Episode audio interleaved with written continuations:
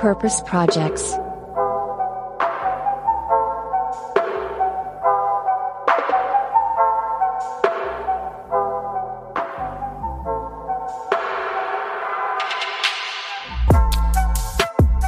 Welcome to another new episode of Purpose Projects, the podcast where we get to know people and businesses who are doing what they're doing for a greater purpose.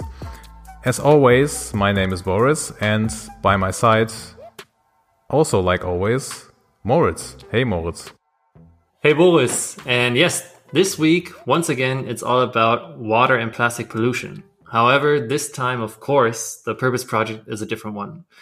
Today, we are pleased to welcome Virginia Jankelevich, or as we will call her, Virginia, the CEO of Dopper.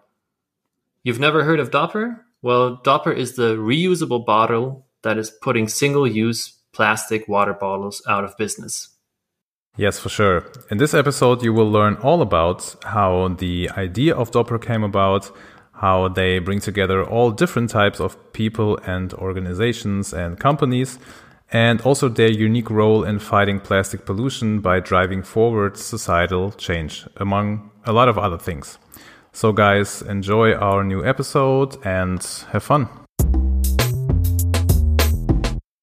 Here we are, Virginia. We are very happy to welcome you to our podcast. Thank you for joining us. Cool. Thank you. Well, before we start to talk about Dopper and yeah, what makes it special, why don't we start off immediately with you as Virginia? So, yeah, what's your background and what led you to Dopper? I don't know how um, far I have to go. well, we have 30 minutes. no, okay. So I make the short story. Um, uh, when I was uh, 13, I already worry a lot about uh, people with no access to uh, education and uh, poverty in the south of Argentina. I'm coming from the big city, but I really worried when I was already very young, and I thought that things were not fair divided between people. So I decided to uh, join a group of volunteers, uh, kids like like me, and we traveled to the south of Argentina to help people uh, bringing clothes and books. Um, and I was really impressed by what was happening there because I saw that people were walking for five hours sometimes to go to school and even longer to get access uh, to water. And then uh, I made a documentary and it was on national television, so I was so happy. And uh, then uh, I decided to be a journalist to tell all those stories to the world this was my dream. So I thought, okay, nobody knows what is happening there, you know. So I thought maybe if I am a journalist, I can tell this, those stories. And then I started working as a journalist in Argentina. And then during one of my uh, trips for holidays to the Netherlands, I fell in love. And this is like 21 years ago. And I moved to the Netherlands, and I was then 24. So I took two uh, suitcases and four boxes moved to the Netherlands, and then um, I had different uh, jobs in uh, marketing, communication, PR, uh, mostly in consumer electronics. Uh, I don't know why did I end there, but I became a specialist in uh, consumer electronics, and yeah, and then uh, it comes the the part that um, I wanted to do something more purpose driven, and um, uh, I don't know if you want me to continue. To yeah, of, of, course. Okay, yeah. So, Sorry, yeah, we're just letting you talk, but you could elaborate as long as you want. Yeah. Um, the the listeners they can't see us nodding the entire time, but of course, this part where you're we're going to elaborate on your purpose driven decision is actually yeah why we did this podcast. So yeah, this tell is us the, all the, about the, it this is the whole thing that uh, in 2016 I was uh, traveling for the brand I was working, which I was really proud uh, of, and I was in Bulgaria uh, for a meeting with a distributor, and I was like uh, kind of nerdy. Every time I finish a meeting, I went to my room and I wrote the notes and uh, to know exactly what we spoke with that customer. And the brand was growing and growing, and and then I was in that room in that ho- hotel in Bulgaria, and I don't know what happened, but I started feeling pain like and, and uncomfortable and um, yeah i don't know all those images of the projects from when i was uh, a little girl uh, helping people when all of those through my mind. And then then i asked myself what am i doing all this for? So running leaving my, my family because i traveled a lot. And then what was the end purpose of all the things I was doing. And it was at the end was money, and not for me, but for the company. So then I thought, okay, what if I use all this energy that I have and the knowledge and uh, the experience, my own power to do something that makes sense. So, so like it, use your use your powers for good. Yeah, use my power for good, and then but I don't know. Sometimes, um, yeah. Then I read a lot about it, but I know now that when you are very young, it's already defined. If you what you where are you going to take the energy from? But it's sometimes a long journey. You know, if you move from country, and uh, sometimes you don't know. You don't. You just don't know that you what what is happening inside until you see the light. and uh, it was that night uh, when I was there was that moment that I decided to change but uh, it's not that you change from one minute to the other right? It's like uh, it's a whole process. That's basically uh, really interesting that you touch on that because that's what i actually wanted to ask you next. Um, we're asking a lot of our guests basically about that moment or uh, that switch where this transition happens in their heads, like when they're, as you're describing it, that, that they're uh, starting to understand that what they're doing is not actually something that they should be doing or really want to be doing. Would you say that this particular night was there a moment or I don't know something you discussed with your clients that uh, led you to this, or would you say this was a long time process and there were uh, like a lot of small things accumulated that led you to this night and understanding that I basically want to do com- something completely else. Yeah, I, I think it's a process. I, um, but for me, it was like that day, it felt like it was really a success what I was doing. It went so good that then I thought, okay, and then what? What's next? Okay, so uh, then uh, more customers and more revenue and more. So it was maybe the success that I I didn't know where it was um, leading to, that uh, let me um, think of all those things that I was doing when I was young. So I think that what I was doing when I was a little girl was me and was the one that I wanted to be, and the whole the rest was a process and a, my journey to get there. And maybe now I think, okay, maybe I should have started before or. But then I think, no, no, no, it's okay. This was my journey, my process, and now I take all this knowledge to Dopper and to my future. But if I from when I was 13 already jumping to Dopper, and I didn't bring any knowledge and any experience. Okay, um, but but those are high expectations you set for yourself in that moment. Being like, okay, I want to be purpose driven. I want to do something yeah. good. I want to do something that the little Virginia could be proud of. Yeah. So let's talk about Dopper. What what makes Dopper different to yeah all the other bottle companies out there? Well, uh, for me, it was like the, that night I said I want to do something that makes sense. Uh, but especially, I have a lot with water. I love scuba diving, and um, water is essential in life. For me, is the basic. So you can work for a lot of purpose-driven uh, things, but I don't know. I, I wanted to do something that I'm really proud of. That when I talk, I think really makes sense. So uh, things like poverty or water, this, those are things that for me make sense. So um, then I thought, okay, uh, I remember I once I bought a Dopper. Uh, I think I was ah, one of okay. the first ones, and I had one at home, and everyone asked me, "What is this for a product?" And then I said, "Dopper." And then I I um, was going to a coach, and we spoke about it, and I said, "Okay, I want to do. I want only to work for Dopper." So I put this in my mind. I sent a letter to Dopper, and then they were looking for an account manager in UK or something. I don't remember, but I just applied for a job that didn't fit with me, just to come to a conversation, and then uh, we had a conversation. And uh, for me, it was like uh, coming home, and um, was so nice because the person that was having my job left the company at that moment, and yeah, I could enter um, for this great position to lead an amazing mission driven company from day number one. But why Dopper? So you had the bottle, but yeah. um, what, why Dopper? Because of water. Because because the mission of Dopper is to empower people to choose reusable over single use.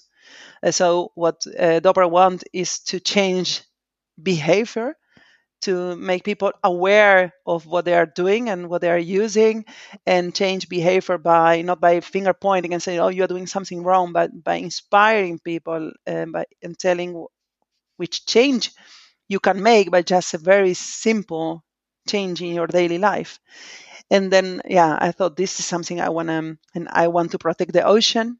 Uh, then uh, Dopper is also uh, helping a lot of people in nepal to have access to safe drinking water so I thought, oh wow, this is the combination of on one side preventing uh, people to to enter more single-use water bottles into the ocean, and on the other side making the circle round and help people with no access to drinking water. Then for me it was like, okay, this is uh, the place I want to be every day, uh, yeah, working for.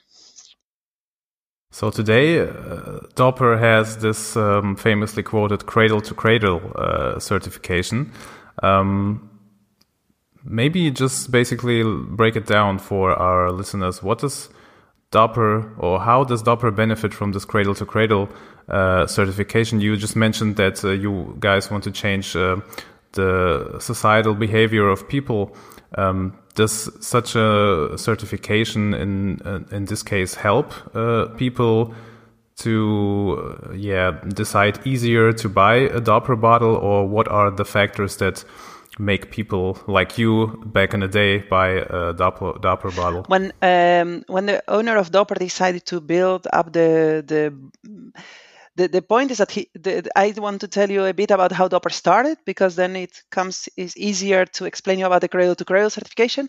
Um, the owner of Dopper is Merijn, and Merijn was walking in the beach uh, one night, and with his friends, they saw all kind of trash and waste laying on the beach, and also some trash in the bins and a lot of trash around the bins after a very nice, beautiful, hot day on the beach.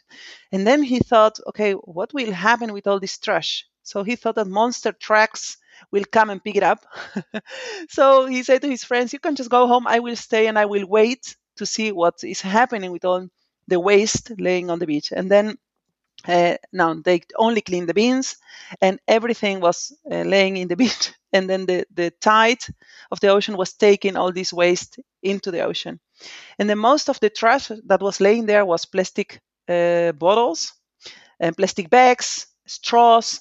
So he went home and he thought okay i have to create the best alternative to replace these single-use water bottles because in the Netherlands we have safe drinking water coming from the tap. So why should people buy those bottles? It doesn't make any sense.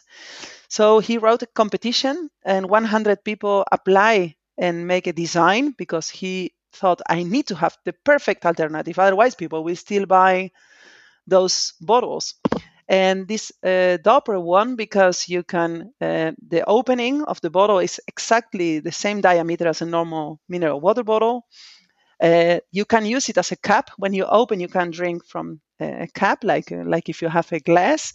And the uh, thing that makes it round uh, for the winner is when you turn the bottle around, you put tap water on a pedestal. So we you, you make tap water important again. But then he said, okay, I want to have this bottle, this design, but I want I, I don't want to put waste into the world. I want to have the, the product with the least waste possible, made with the best materials, and uh, I want to have it cradle to cradle certified. So this means minimize waste and maximize so, all resources. Sorry, just a quick question. So the Dopper design was that like really the beginning of Dopper the company? So um, Merijn did like a competition. Is that is that how it all started? The mission started before.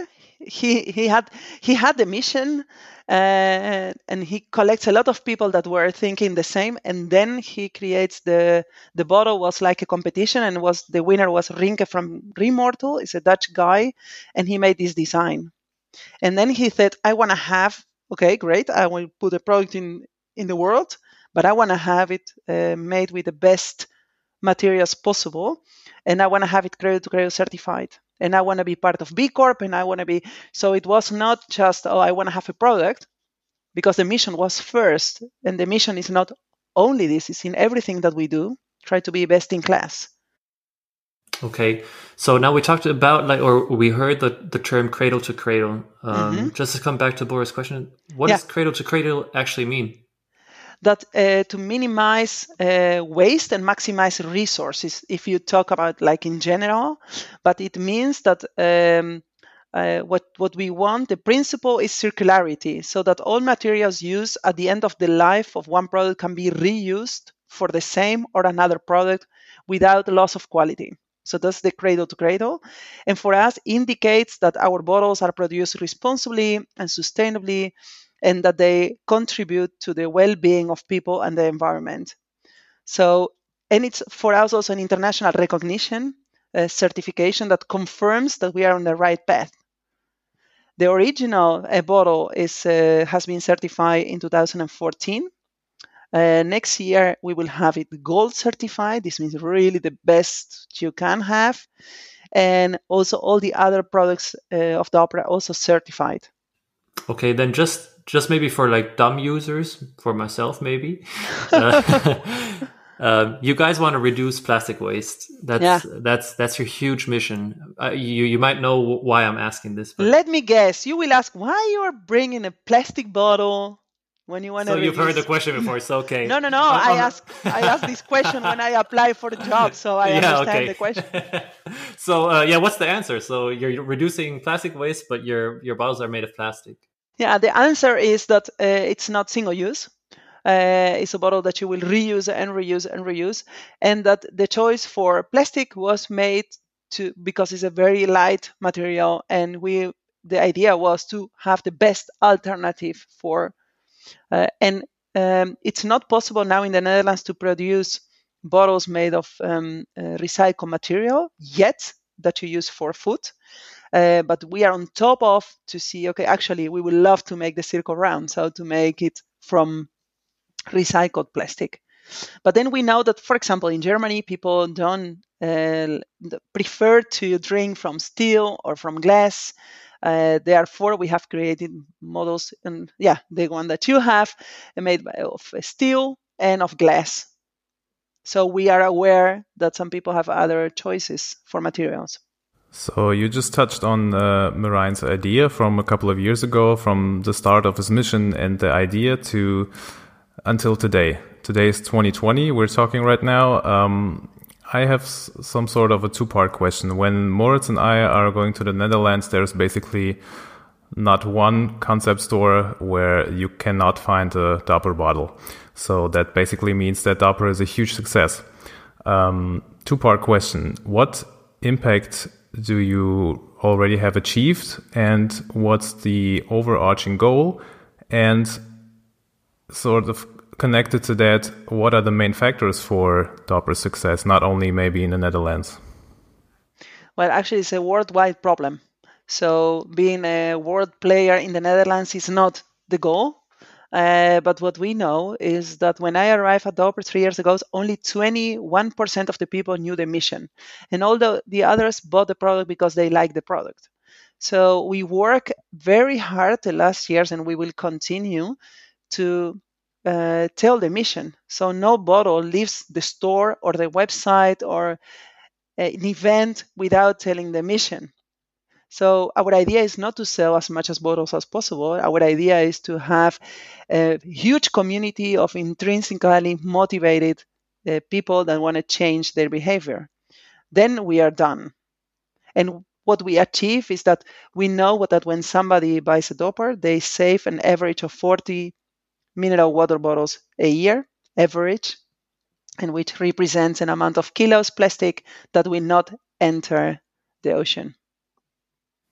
It's been a while, but uh, I think it's like last year. I saw a musician. He he had the decision to say, okay, my entire team is going to use Dopper um, bottles, and he showed that impact too. Like you just said, these forty um, water bottles he had this huge crew and he just showed the, the these huge single-use plastic waste which he usually would have had um, and he just said okay that was such a small decision for me and my team but it had such an impact so yeah maybe it's uh, it's that simple for for uh, many of us So, So good job. Maybe touching touching, Yeah, it's a- touching back on your um, sorry to interrupt, Virginia, but I have a, No a- a worries. connecting question to what you just said. Um, you just said that uh, 21% only three years ago when you started knew actually knew about your mission. So how does that influence your next moves and uh, where Dopper is? Uh, everything everything this was for me so bad news and uh, uh, that then then i start looking okay how is possible how is possible that uh, we uh, that people get a, a bottle and then i understood what's the problem that uh, the half of the business even more was business to business. And so people were getting bottles in at events with the logo of the event or with the logo of a company and then you have a chain of that we sell it to somebody and this person sell it to the event. And then what you want is to have control that everyone tells the mission. And then um, so then we really change a lot in the strategy and in trainings and in workshops and in telling the mission to everyone. And then making choices. Which channels do you sell? To whom do you give the bottle? So now if an event call us we want to have doppers and we ask a lot of questions. And we want them to sign the dopper wave to join the movement to not on one side um, giving the bottles to every guest and on the other side selling mineral water bottles in the same event. And this is what we are now That's- changing That's the Dopper wave, make- right? Of um, that's the Dopper wave. Uh, but also you have to to engage everyone in your company and every partner in the Dopper wave. And now what we see is that our customers. So last week we signed um, uh, the Dopper wave with a very big retailer in the Netherlands, the Bijenkorf, and they uh, will avoid 65,000 water bottles by signing the wave per year that they will not sell or reuse. And this is what we want. But this is this is my customer. So my customer in the past he only bought bottles. He was telling the mission, but now he's part of the. It's not only a customer. It's part of the wave. It's part part of the change. So this is what we want to create. So everyone that is with us, it's part of the change. So is your mission necessarily linked only to your bottle, or is, could there be maybe a focus in the future to, I don't know, uh, produce other products under the name of Dopper but with the same mission? really nice with the same mission. Um, many times because we are so popular in the netherlands and kids love our brand they always ask me are you going to make tupperwares or backpacks? Yeah, for example. because they love your brand. And then i say but this is not our fight. We are uh, focused on the single use water bottles. So we want to keep the focus. The only thing that we add to the to the portfolio was the no excuses assortment. So we have also a thermo, we have bigger bottles, smaller, uh, glass, steel, but always related to the mission. If it's not adding anything to the mission, it doesn't make any sense for us to put any effort. Okay, that that that makes sense, but isn't your business model then like limited to those countries or to those people living in regions who can access to clean tap water? But don't you think that that is really huge? we still have so many places to go. That day that we are done, we speak again.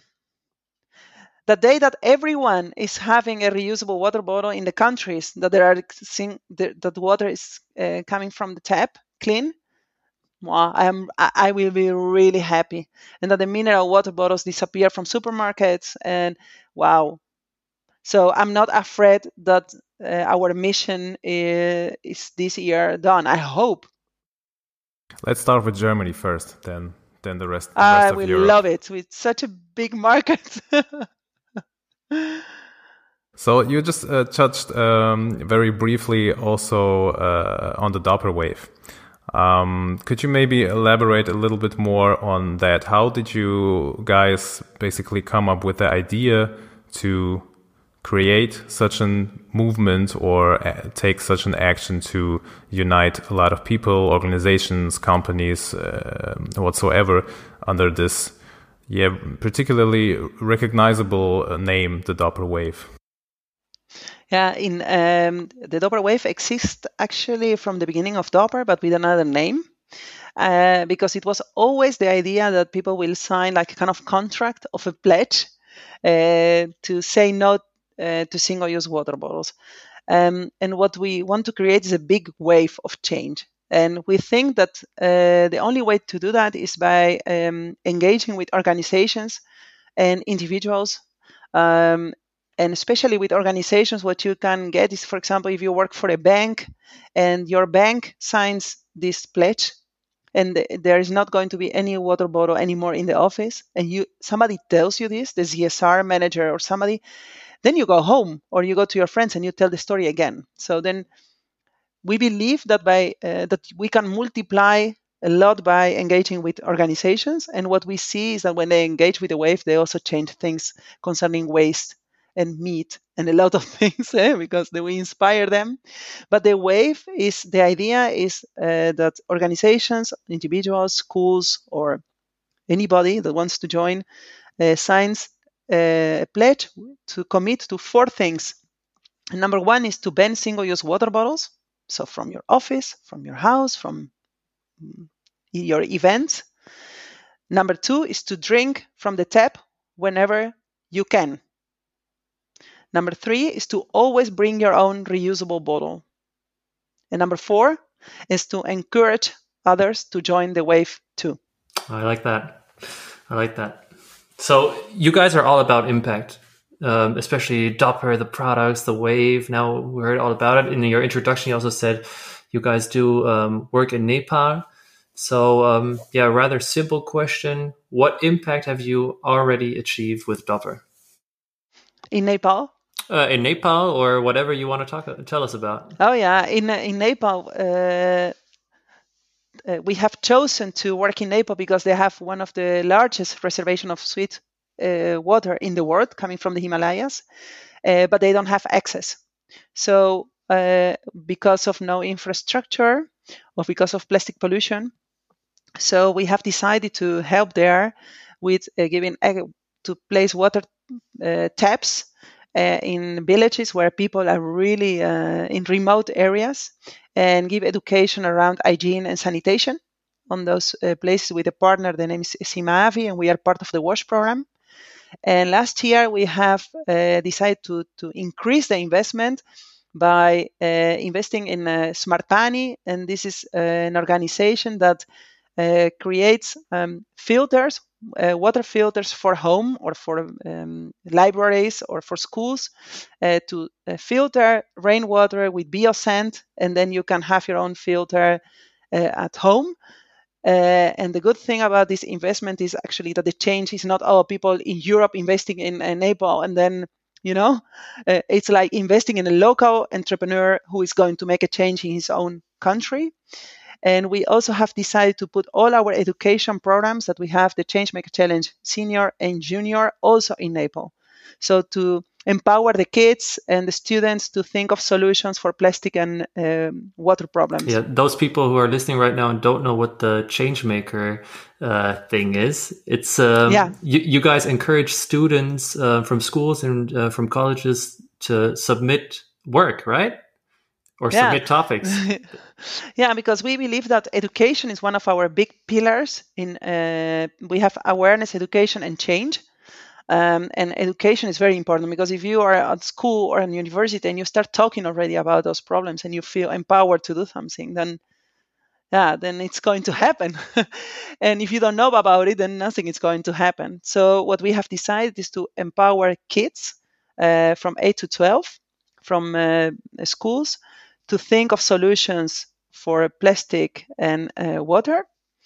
Uh, and also uh, universities, so students from design uh, studies or communication, but also engineering, every kind of solution to solve the water and plastic problem. And then they can win a prize. So they can send us the best solution, and then we have a prize and we can make a prototype of the solution that they uh, submit that's quite an interesting point that you're touching on. You're talking about kids and youth and yeah, basically young people in university or working environments that um, basically have to switch their mindsets. And um, that's what I want to touch on real quick. Your mission basically is all about changing your mindset and changing your social behavior that you're used to uh, ex uh, exercise over the last, I don't know, maybe your whole life or a couple of years, and you guys want people to change that. Um, that's quite a big societal change. I don't know how it is in the Netherlands, but uh, right now in Germany, we also have this kind of discussion when we talk about meat. Um, vegan meat or vegetarian meat is quite a big thing. And uh, I, I, don't know when it was, like a month or two ago, like some company sold for the first time more vegan meat than normal meat. And that was quite a big thing. And you can also see those societal changes. Um, yeah, gaining uh, speed uh, more and more. Um, how do you see that process evolving in the Netherlands, especially not only maybe in terms of using more tap water, but sort of like more general societal problems that need to be tackled?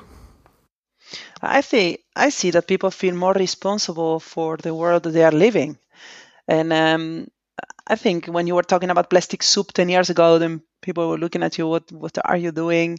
and and now people take pictures doing a cleanup you know in a beach cleanup so i think there is a trend and it's not because i'm moving in a bubble uh, because i talk with a lot of people working for different organizations but i i see a trend and i see organizations that want to join the wave that i think what? This is really cool that you as a company want to move towards a change. And um, then i'm surprised sometimes i think um, what happened? And i think what happens is that organizations and people realize that we have to that this is the way to go. So if you don't move if you don't change then you are creating a very big problem and people and consumers will not choose for you anymore as a company and i think that as individuals then um, i think people feel more responsible there's so much information now about meat and about traveling and about plastic. Come on. We have to move, we have to take action and we have to stop only reading in and we have to do something about it. Yeah, it's it's a constant fight. Uh, actually, we had Sean Frankson, I think, on our second uh, second episode already here, and he was also talking about this choice every um, every consumer actually has, but also, of course, um, this role of the the companies in this fight. You just mentioned is a yeah, they have huge impact um, just just like the consumers. But of course, we're also noticing now in the Corona crisis, pla- single-use plastic. I think the numbers are going up again due to hygiene rules, where people think, okay, I'm going to use something, throw it, uh, throw it away again. So yeah, Dopper still has a, a long way to go, but um, yeah, it's a it's a fight worth fighting. And um, for this fight, I wanted to ask you that when you were talking about uh, Nepal, um, you said you're you're investing in these projects uh, in these projects, and of course they're they're supposed to be sustainable, and you're working with regional partners. Do you or or where do you take the money from to invest in these projects? Do you have like a fixed amount from your profits you always use? Um, why don't you tell us? That's a that? good question.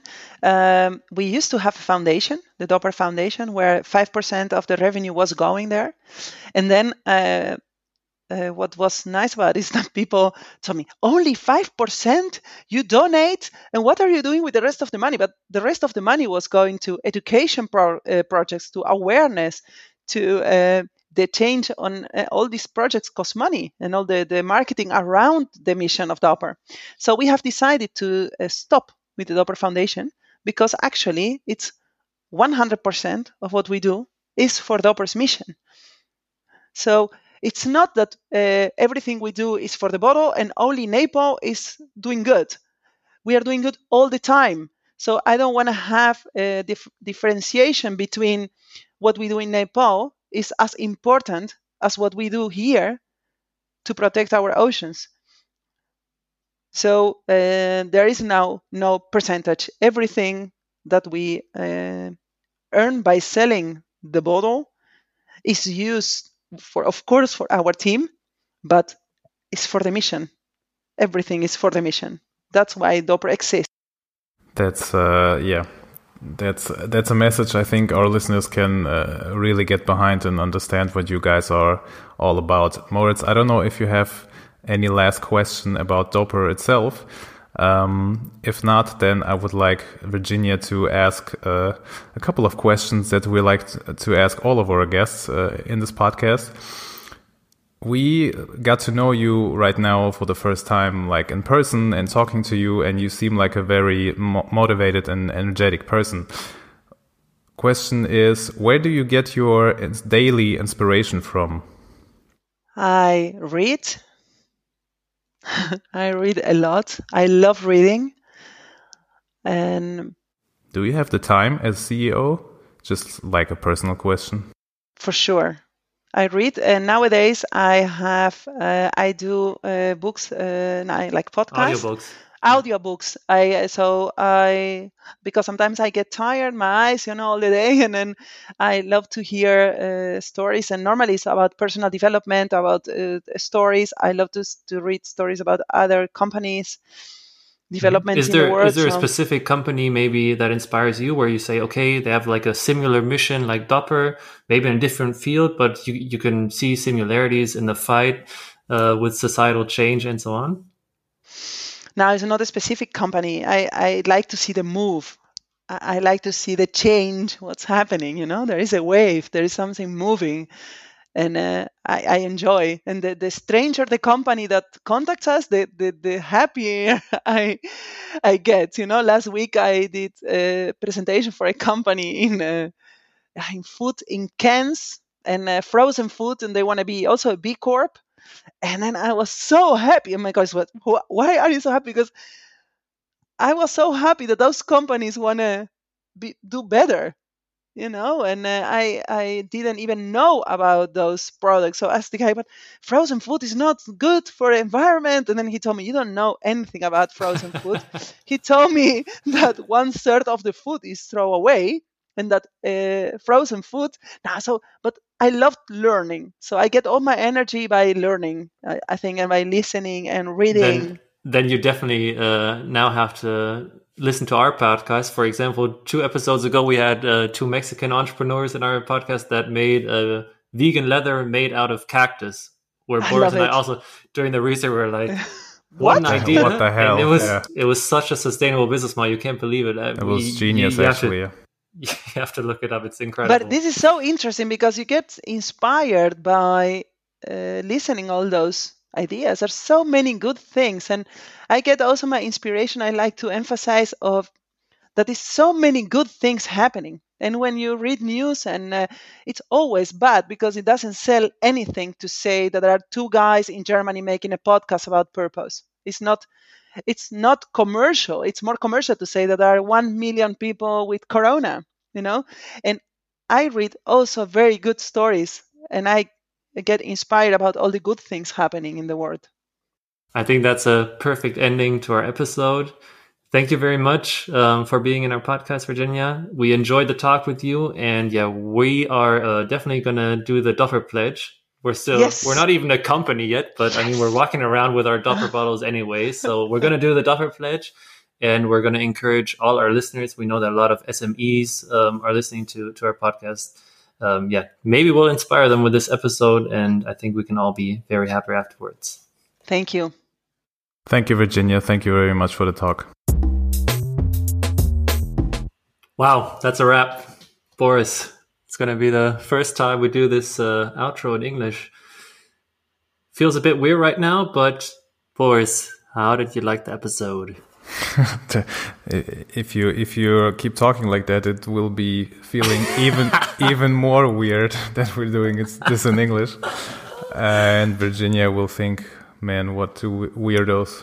Uh, no, I uh, uh, awesome, awesome, awesome episode, awesome guests, awesome stuff to talk about with Virginia doing so much good work in the Netherlands and also uh, trying maybe in the future to do it all around the world, but as of right now, they're focusing on the Netherlands and Germany and Europe. So a lot of great insights, a lot of uh, inspiration, basically all the stuff that we were hoping for. How did yep. you like it?